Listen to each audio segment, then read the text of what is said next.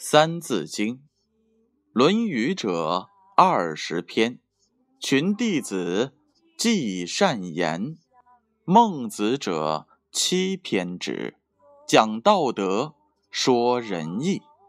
作《中庸》，乃孔伋；中不偏，庸不易。作《大学》，乃曾子；自修齐，至平治。中书熟，孝经通，如六经，始可读。诗书易，礼春秋，好六经，当所求。有连山，有归藏，有周易，三易详。有典谟，有训告，有誓命，书之奥。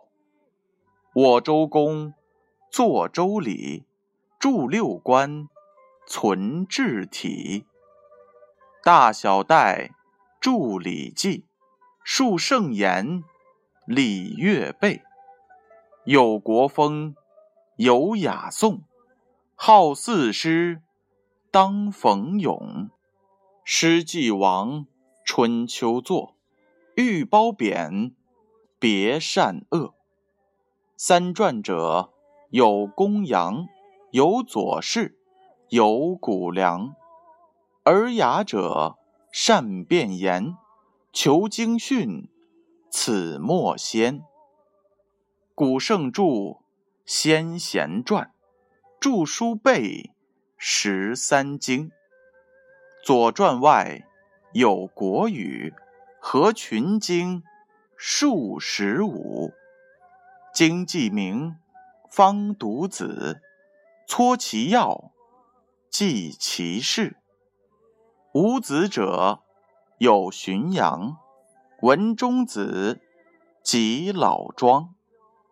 无子者有荀扬、文中子及老庄。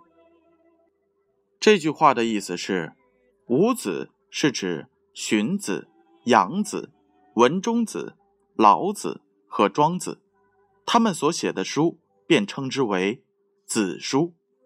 启示是这样的：五子当中，我们比较熟悉的恐怕只有老子和庄子。他们博学广文，像老子，就连孔子都曾向他请教过礼方面的问题；庄子则经常用寓言的形式表达思想，是非常有趣的。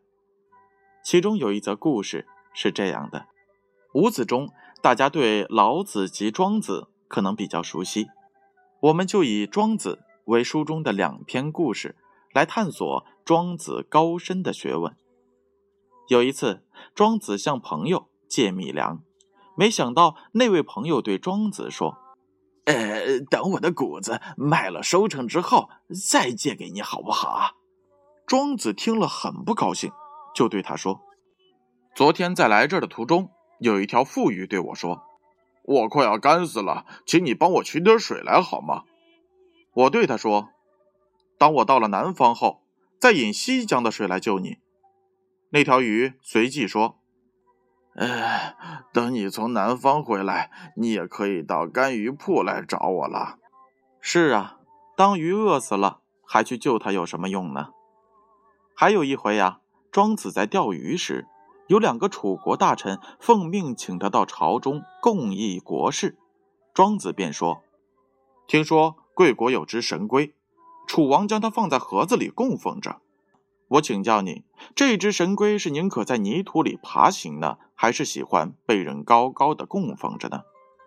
大臣回答道：“呃，应该是喜欢在泥土上爬行。对了。”我就是喜欢在泥土上爬行啊！大臣哑口无言，只能佩服庄子善于比喻的口才了。这就是“无子者有荀扬，文中子即老庄”。